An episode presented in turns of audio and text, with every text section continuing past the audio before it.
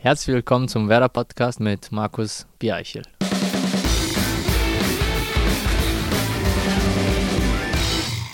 Herzlich willkommen im grün-weißen Podcast Wunderland. Dank Mediamarkt bringen wir euch hier regelmäßig etwas Neues rund um Werder Bremen.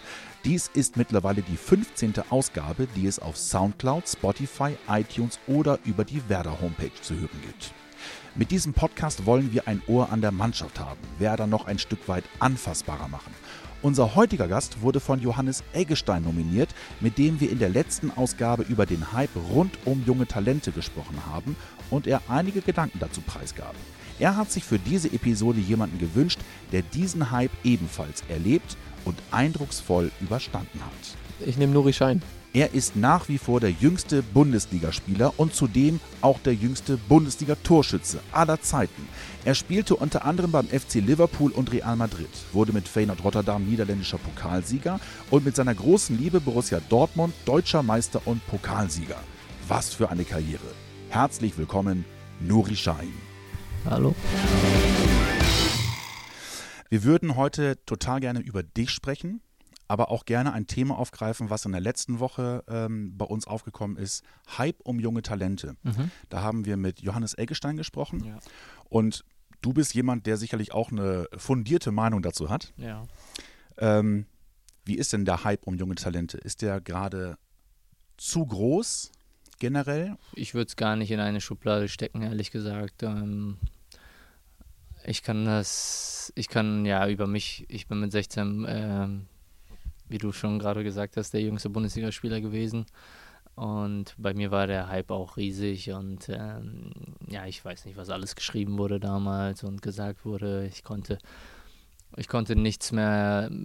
Ja, mit 16 hatte ich, hatte ich eigentlich mein Privatleben sozusagen äh, verloren im ersten Moment und ähm, kann verstehen, ähm, was dieses Wort Hype bedeutet. Und ähm, ja, es gibt, es gibt Spieler, die werden sehr, sehr früh gehypt, aber es gibt dann natürlich auch Spieler, die in, in jungen Alter, in einem jungen Alter schon sehr, sehr viel leisten. Da würde ich das nicht mehr Hype sagen, sondern dass sie einfach schon Profis dann sind und in diesem Geschäft dann drin sind. Und äh, da, da gibt es für mich einen kleinen Unterschied. Also mit Leistung und dann noch dieser Hype bei, bei Spielern, die jetzt ein, zwei Spiele machen und dann so gehypt werden und so gepusht werden, äh, so in die Öffentlichkeit ja, gepusht werden, dass man sich echt Gedanken machen muss. Und äh, dass die Medienwelt jetzt auch durch Social Media, das muss man ja auch mal dazu sagen, als ich 16 war, das klingt jetzt äh, blöd, aber da gab es das alles noch nicht, noch nicht wirklich.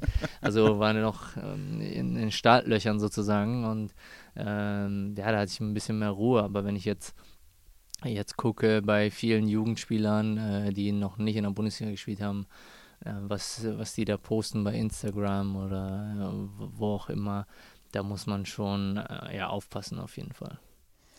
Du warst 16 Jahre alt und 335 Tage, also kurz vor deinem 17. Geburtstag, hattest du dein Spiel gegen den VfL Wolfsburg.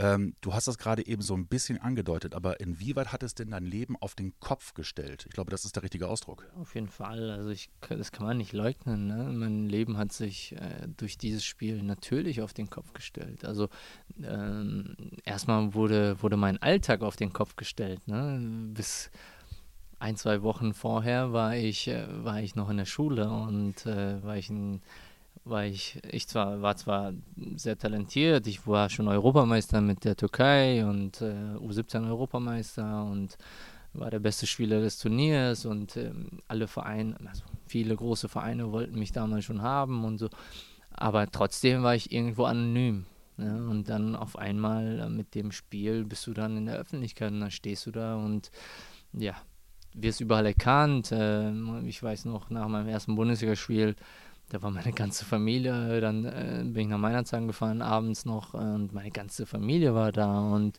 also, und wenn ich sage, meine ganze Familie, das, ist, das, sind, dann, äh, das sind dann 50, 60, 70 Leute. Und äh, natürlich hat sich unser Leben verändert. Die Prämie, die ich damals bekommen habe für das Spiel zum Beispiel, war, war vielleicht äh, ja, mehr als einige, äh, einige äh, Monatsgehälter von meinen Eltern und ähm, ohne Wenn und Aber. Das hat unser Leben komplett verändert, das muss man so ehrlich sagen. Würdest du heute ähm, jungen Talenten etwas mit auf den Weg geben von damals, also auf, mit, mit deinen Erfahrungen, wo du sagst, genau in dem Moment musst du aufpassen? Ja, man muss aufpassen. Also ich finde es noch nicht mal schlimm, wenn junge Spieler in Interviews Fehler machen. Das finde ich nicht schlimm. Also weil die Erfahrung muss man machen. Ich hatte auch, ich äh, war vor, mein zweites Bundesligaspiel war übrigens ein Derby und äh, da hatte ich ein Interview mit der mit der Bildzeitung und äh, da hat mich der Reporter irgendwie gefragt, äh, ob ich irgendwie mir vorstellen kann, irgendwann bei Schalke zu spielen oder so. Und dann habe ich natürlich Nein gesagt und mir aber auch nichts dabei gedacht. Und, und dann komme ich am nächsten Tag zum Trainingsgelände und habe erstmal einen riesen Anschiss bekommen, was ich ja erzähle. Und dann habe ich die Zeitung so auf, äh, vor meinen Sprint geworfen bekommen sozusagen. Und dann äh, steht da ja, dass ich, dass ich gesagt hätte, äh, was stand, ich will jetzt nichts Falsches sagen, aber irgendwie etwas, was ich nicht wirklich so gesagt habe, aber das wurde ein Riesenthema und dann äh, wurden die Schalker Spieler gefragt und der, ich glaube damals noch der Manager von Schalke und die haben alle gesagt, was ich für einen Schwachsinn erzähle und dass ich noch jung bin und äh, äh, so ein Blödsinn und so und ich habe mir gedacht, wo bin ich jetzt hier gelandet? Also das finde ich nicht schlimm. Das, diese Fehler wird man schon machen, aber ich würde ich würde schon aufpassen ähm, im Umgang mit, mit den Spielern, mit den, mit den Verantwortlichen, mit den Physios und da muss man schon aufpassen, weil dein Status verändert sich, aber dein Verhalten sollte sich nicht verändern. Ne? Und das ist sehr, sehr wichtig und das ist leider, leider bei einigen, einigen Talenten sozusagen ähm, ja, die große Gefahr weil zu Hause oder wenn der Berater sagt, ja, lass dir nichts gefallen und äh, gib Gas und zeig dir, zeig denen, wo es lang geht. Aber das nehmen die manchmal zu wörtlich und dann kommen die in die Kabine und wollen sich nichts mehr sagen lassen. Ne? Also okay. das ist dann halt den, diese große Gefahr. Auf dem Platz, gib Gas, mach das, was du kannst, gib, da brauchst du auch keinen Respekt haben oder so, aber ich denke, es ist sehr, sehr wichtig, dass man seine Manieren hat und äh, dass man, dass man bodenständig bleibt, ja, weil da sitzen Leute, die haben 400, 500 Bundesligaspiele und da sollte man schon ein bisschen Respekt haben. Du warst zwei Jahre beim BVB und bist dann zu Feyenoord gegangen. Über meinem ersten, ja, ersten Jahr habe ich alles gespielt, glaube ich, und im zweiten Jahr kam ich auch auf 20 oder 25 Spiele. Äh, war aber in meinem zweiten Jahr in der Rückrunde, ähm, wir hatten einen Trainerwechsel in der Rückrunde, dann hatten wir erst Jürgen Röber und dann Thomas Doll. Und da hatte ich zwar immer wieder Spielanteile, auch immer wieder mal gespielt, dann wieder raus und so, aber so, ich habe gemerkt, dass meine Entwicklung ein bisschen stockt. Und äh, es lief bei, beim Verein nicht so gut. Und dann hat man auf Erfahrungen gesetzt. In dem Jahr, glaube ich, das war auch das Jahr, wo die, wo die am meisten Erfahrung eingekauft haben als Verein. Und äh, ich hatte, ich hatte für mich nicht das Gefühl, dass ich jetzt die, äh, ja, die erste Geige da spielen werde. Und ähm, war dann auch eine gemeinsame Entscheidung. Ich wurde ausgeliehen ohne Kaufoption. Ne? Und äh, ja, bin dann nach Holland äh, zu einem Trainer, den ich kannte. Das war mir auch sehr, sehr wichtig, dass ich jetzt nicht irgendwo hingehe und dann sechs Monate mich dran gewöhnen muss, äh, bis ich den Trainer kennenlerne oder er mich kennenlernt. Äh, Bert van Marwijk, der kannte mich aus dem FF und Der hat dich Ja. damals auch hochgeholt, ne? genau, das war mein erster Trainer bei Borussia und äh, das hat dann perfekt gepasst. Ne? Ich würde dir da gerne mal die Frage von Jojo vorspielen, Ja. weil die so ein bisschen in diese Richtung geht. Okay. Hi Nuri, ähm, ja, Jojo hier und ich hätte folgende Frage oder folgende Fragen an dich. Ähm, von dir würde ich gerne wissen, natürlich auch aus aktuellem Anlass, ähm, wie du die Zeit als ähm, ja, Talent, was schon einige Profi-Einsätze hatte, ähm, ja, hin zum Stammspieler beziehungsweise ähm, zum Führungsspieler hin ähm, ja, gemeistert hast. Und äh, ja, das war's eigentlich schon.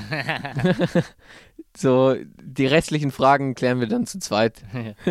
ja, ähm, ich, ich kann mir vorstellen, wie Jojo sich gerade fühlt. Ähm, er ist sehr nah dran, aber dann auch irgendwie nicht wirklich mal. Und jetzt hat er einige Spiele gemacht, auch von Anfang an gespielt. Und dann bist du mal wieder raus und dann wieder drin und hast nie das Gefühl, dass du Stammspieler bist. Ich denke aber, in, in Jojos Alter äh, ist es sehr, sehr wichtig, was der Trainer über dich denkt. So bei mir war es in dem Fall, als Thomas Doll dann Trainer war, hatte ich nicht das Gefühl, dass er mit mir plant, dass er irgendwie sich sagt, den Jungen packe ich mir, auch wenn er nicht spielt, den äh, ziehe ich jetzt groß sozusagen. Ne? Das, hat, das Gefühl hatte ich nicht. Aber ich habe jetzt bei, bei Florian Kofeld das, das Gefühl, dass er, dass er Jojo sehr vertraut und dass er, dass er ihm, dass er ihm helfen will und dass er er hat gegen Bayern von Anfang an gespielt, also mehr, mehr, mehr Bestätigung äh, kann man eigentlich als Spieler nicht bekommen. Auf der anderen Seite muss man natürlich abwägen, wie schnell will ich irgendwo hinkommen. Wenn Jojo jetzt sagt, er will absoluter Stammspieler sein und vielleicht diesen Umweg gehen will, das, das muss er dann für sich entscheiden. Und ähm, es ist wichtig, sage ich auch immer wieder, habe ich auch bei Borussia zu den jungen Spielern gesagt, wenn ihr irgendwo hingeht, lasst euch nicht vom Vereinsnamen blenden. Also es muss nicht von Borussia zu Leverkusen oder ja mindestens das, sage ich mal jetzt vielleicht nicht das gleiche Niveau, aber die sollten schon Champions League spielen oder die mhm. sollten schon Euroleague spielen oder so. Dar davon darf man sich nicht blenden lassen. Ich denke, es ist sehr, sehr wichtig, als junger Spieler auf dem Platz zu stehen, wenn man sich ausleihen lässt von einem, von einem großen Verein. Und äh, das ist das, was ich, was ich eigentlich immer sage. Lasst euch auf keinen Fall vom, vom Namen des Vereins blenden, sondern seht, seht zu, dass ihr in der ersten Liga auf dem Platz steht, wenn ihr euch ausleihen lässt. Und ja, es gibt diese Wege. Entweder ziehst du es hier durch und musst Geduld haben, ja, auf den Punkt warten, wo du, wo du wirklich durch bist, oder du sagst über Umwege, dann musst du aber auch auf dem Platz stehen, weil eine Ausleihe, wo du gar nicht spielst, das, das macht keinen Sinn. Dann, dann verlierst du meiner Meinung nach zwei Jahre, nicht nur ein Jahr. Wie war das für dich, als du ähm, diesen Status des Talents hinter dir hattest ja, und dann in der Bundesliga genau, warst? Ähm, dann merkt man ja auch, dass die Leistungsdichte immer enger wird und dass auch diese Sprünge, diese Leistungssprünge, die man mhm. sonst in der Jugend gewohnt mhm, war, ja. ausbleiben. Ja.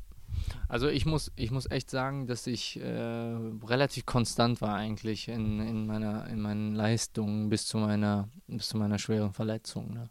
Ich hatte natürlich auch Phasen, wo ich, wo ich dann nicht gut gespielt habe, aber der Sprung vom Talent zum, zum ich will jetzt nicht sagen Führungsspieler, aber zu einem gestandenen Spieler ist mir, ist mir nach meiner Rückkehr gelungen.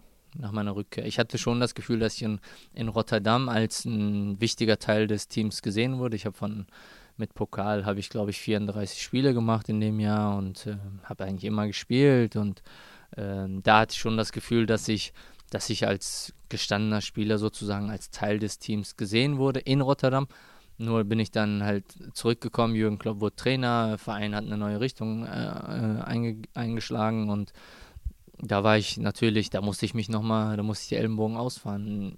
Also jetzt nicht nee, weiß, negativ mhm. gemeint, aber und das ist mir dann, äh, das werde ich, werd ich nie vergessen, äh, gegen Hoffenheim äh, ist mir das gelungen. Also das war, wir haben da 0-0 oder 1-1 gespielt, ich will jetzt nichts Falsches sagen und das war mein Durchbruch. Also da habe ich das Gefühl gehabt, äh, du, mich kriegt nie, keiner mehr raus aus dieser Mannschaft. Und ähm, ich habe in den Augen von Jürgen auch gesehen, okay, jetzt, jetzt ist es passiert. Und es war noch nicht mal so, dass ich ein Tor geschossen habe oder eine Vorlage gegeben habe, sondern ja, dieses Gefühl kann ich nicht erklären. Ich wusste, ab jetzt kann kommen, wer will. Es ist jetzt meine Mannschaft ich gebe jetzt die Richtung vor und auf geht's. Also das, das war, das war dieser Moment in meiner Karriere und da wusste ich, ähm, der Jürgen hat dann zwar immer geschimpft, wenn ich gesagt habe, ich will Führungsspieler sein.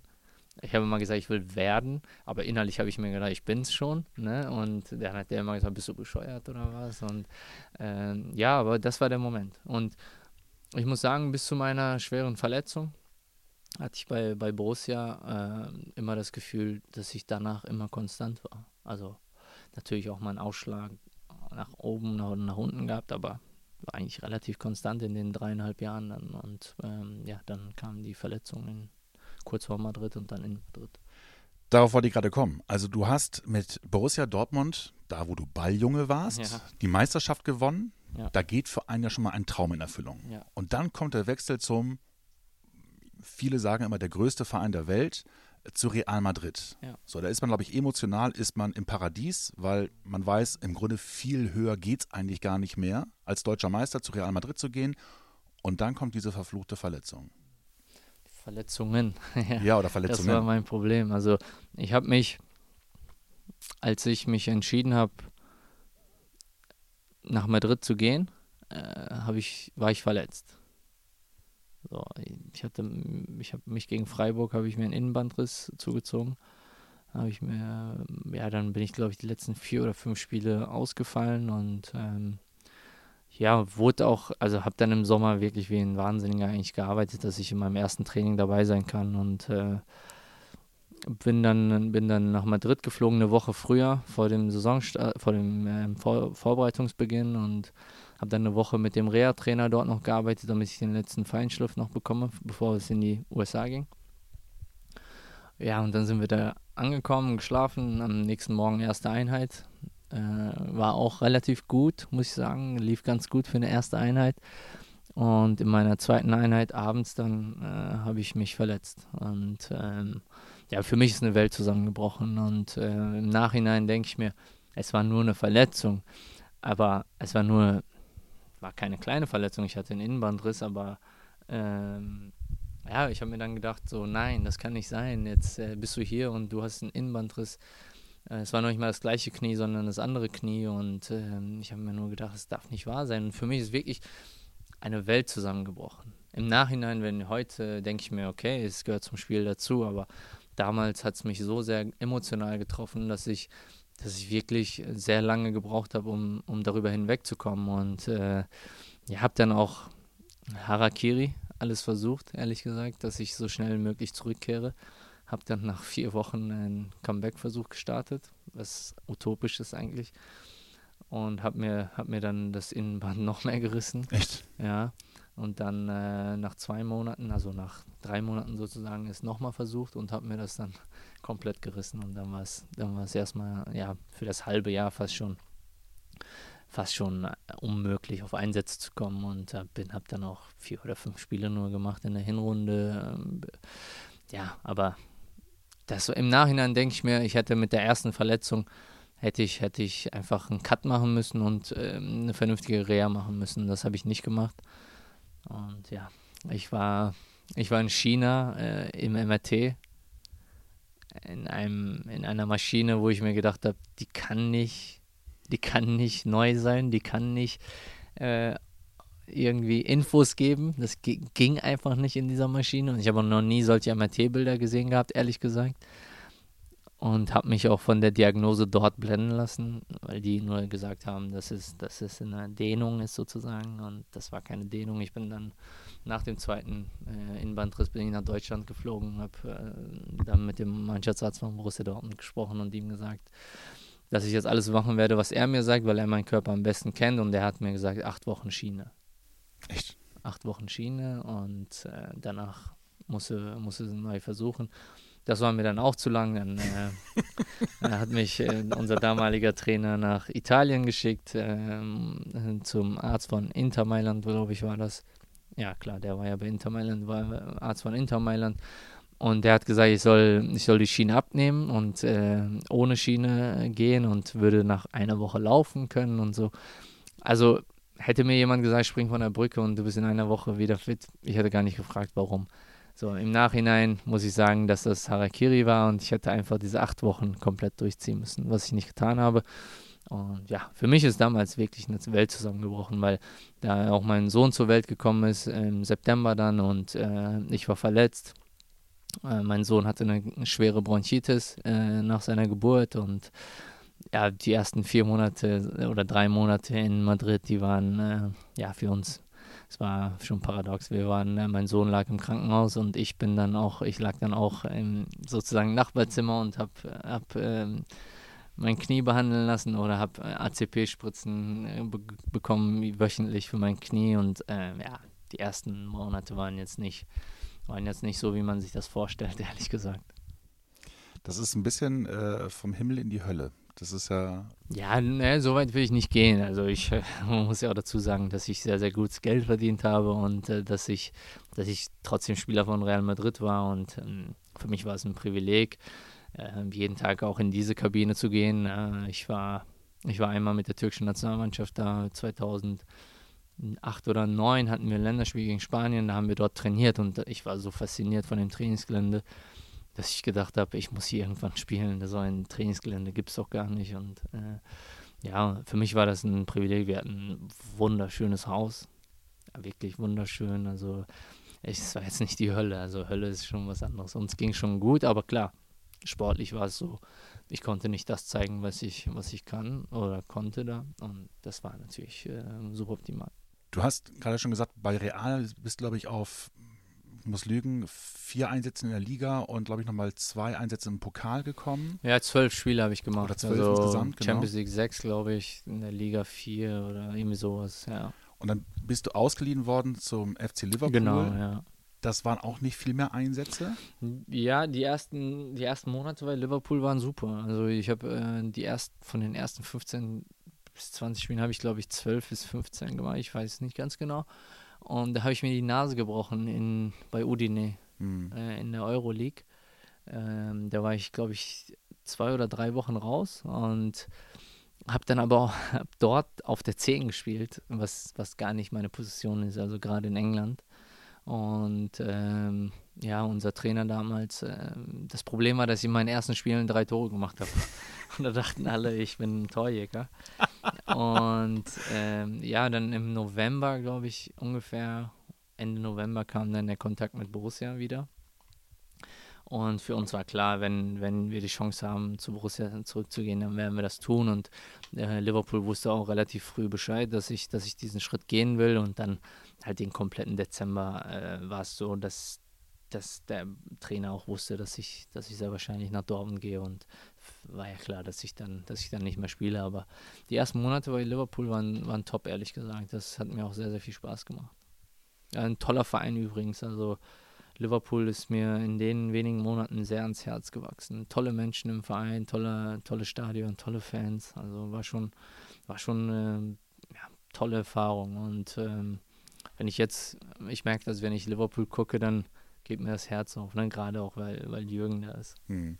Grundsätzlich, wenn man verletzt ist, Ne? Und jetzt, jetzt nehmen wir mal nicht diese, diese Innenbandgeschichte, sondern die Schambein, weil Schambein mhm. ist ja schon ja, das war schlimm, richtig, ja, richtig hart. Schlimm, ja. Gibt es da und wir reden jetzt nicht über ein, zwei Momente, die mal irgendwie im Kopf aufploppen, sondern wirklich über eine längere Phase, bei der man nachdenkt und sagt, ich höre jetzt wirklich auf, weil es macht einfach keinen Spaß mehr mhm. und ja, dieses, dieses Ungewisse war schlimm.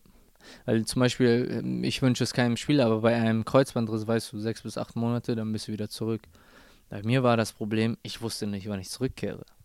Also ich habe, ich, das ist mir im Februar, ich glaube im Februar gegen Juventus Turin, oder ich habe gegen Juve noch gespielt, dann das Derby gegen Schalke gespielt, aber ich habe gegen Juventus, glaube ich, äh, eine Flasche Novalgin getrunken, damit ich das Spiel überstehen kann und äh, ja, lag dann in der, in der Eistonne in Turin und habe mir nur gedacht, boah, das, was sind das für Schmerzen? Hm. Und dann wollte ich das Derby natürlich auch spielen, ist ja klar. Und das hat sich dann auch gelohnt, sozusagen, weil wir 3-0 gewonnen haben und ich wirklich ein gutes Spiel gemacht habe. Und dann am Sonntag ging gar nichts mehr. Ging gar nichts mehr. Und dann äh, hatte ich eine MRT und war ein Faserriss. Hm. Ich hatte noch nie einen Faserriss. Noch nie davor. Und das hat sich auch nicht wie ein Faserriss angefühlt. Und dann sollte ich zwei Wochen ausfallen. Und dann äh, waren meine, meine Freunde da abends, äh, mein Bruder war da, wir haben, äh, an dem Tag hat Gala gegen Fenerbahce gespielt, wir haben, wir haben das Spiel geguckt und ich konnte nicht mehr aufstehen.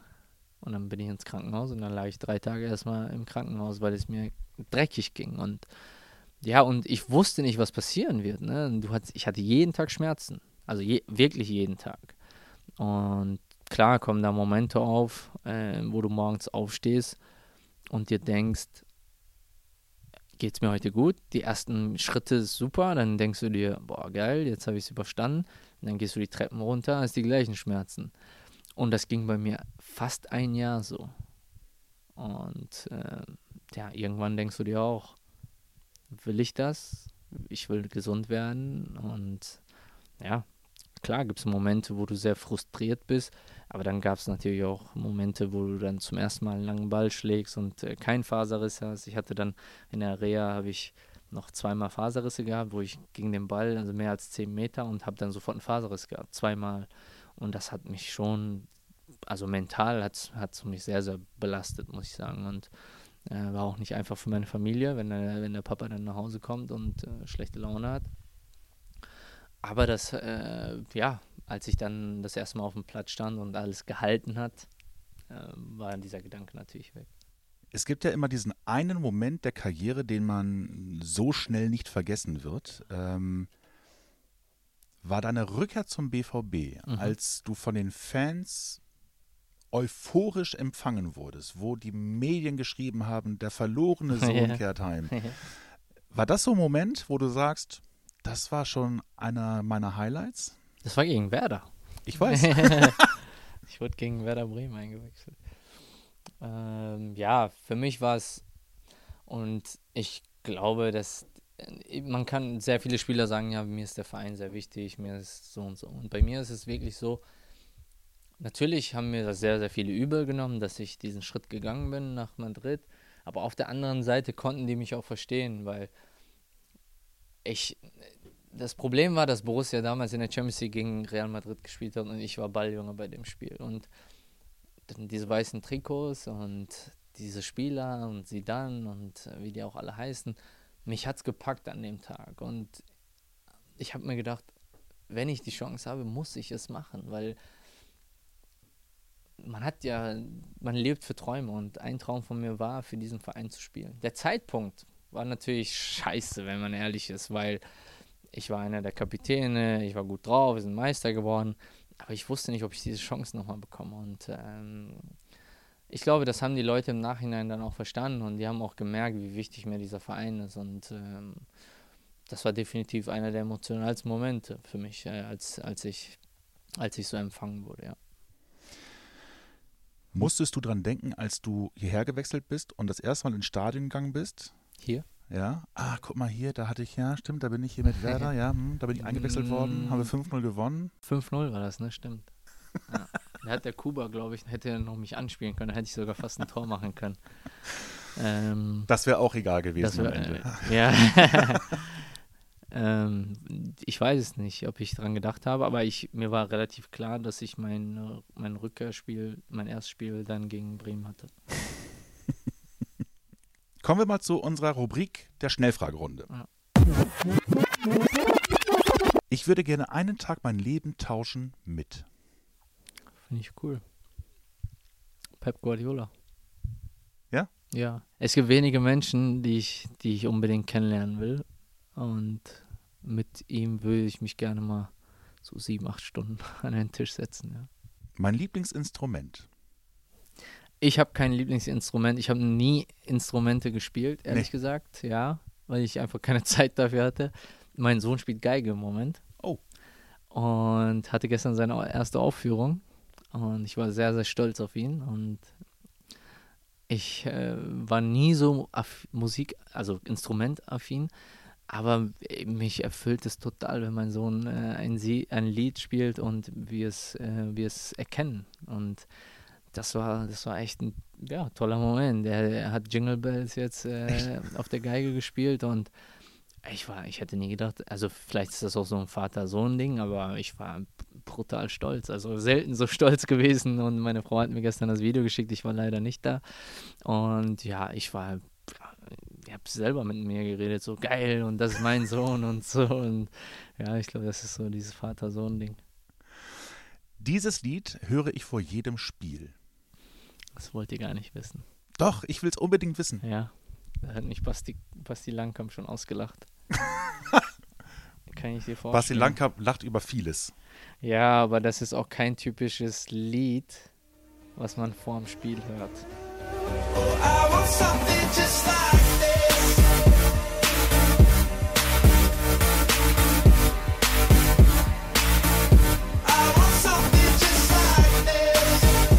das höre ich sehr, sehr gerne. Ich bin jetzt, also ich höre schon Musik, ne, aber ist jetzt nicht so, dass ich mich pushe dadurch. Nee, ich merke gerade, das ist von, von, von der Musik. Deswegen, also als ich Basti, als Basti gesagt hat, was hörst du da? Da habe ich ihm das gezeigt und hat er mich ausgelacht. Das war vor einem Pokalspiel, glaube ich. Und ich bin jetzt nicht, also es gibt ja Spieler, ich, mich fasziniert das, ne? Spieler setzen Kopfhörer auf und pushen sich und du merkst richtig, bei ihm explodiert gleich so, ne? Und ich, ich habe es versucht.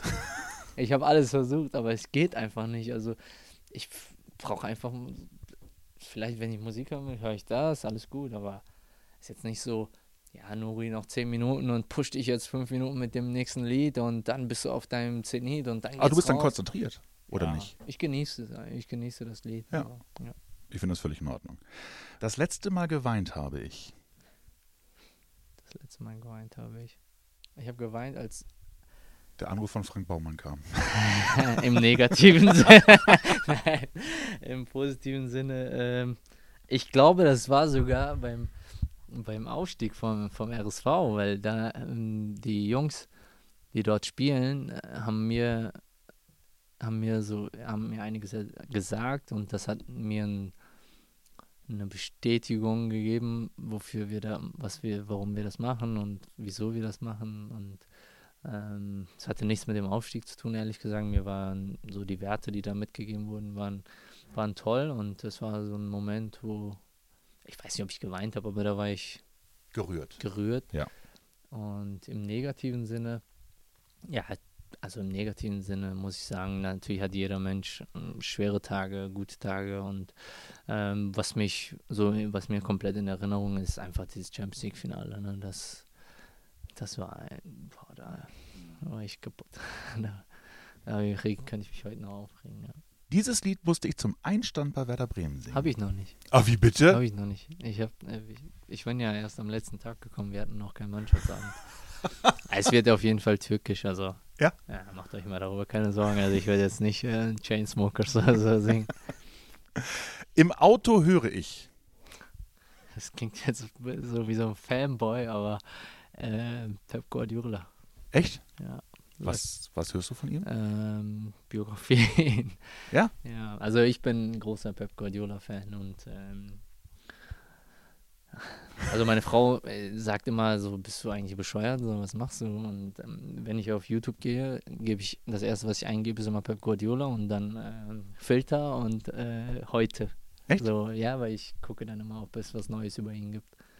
Und ich gucke mir jede Pressekonferenz von ihm an, äh, jedes Interview. Er gibt ja leider nicht so viele Interviews Mhm. und ähm, ja, ich finde ich find den faszinierend und wie gesagt, Jürgen kenne ich sehr, sehr gut.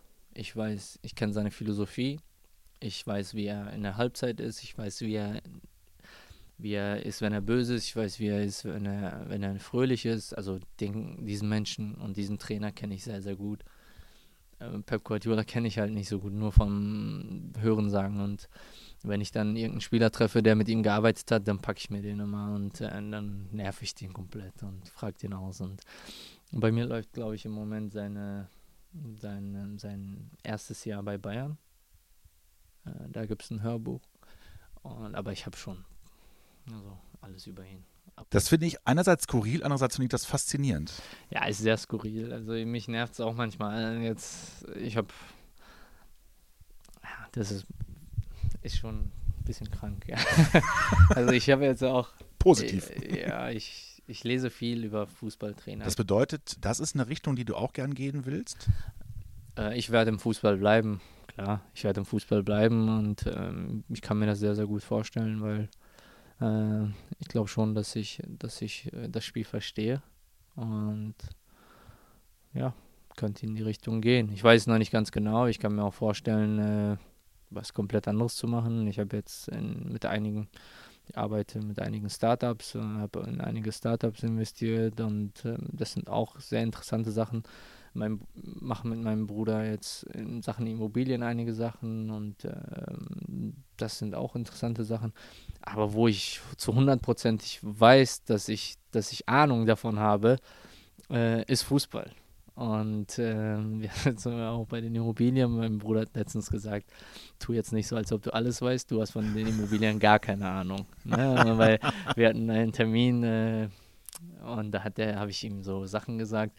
Und dann hat er immer gesagt, sag das bitte nicht vor den Leuten. Ich will nicht, dass wir uns blamieren.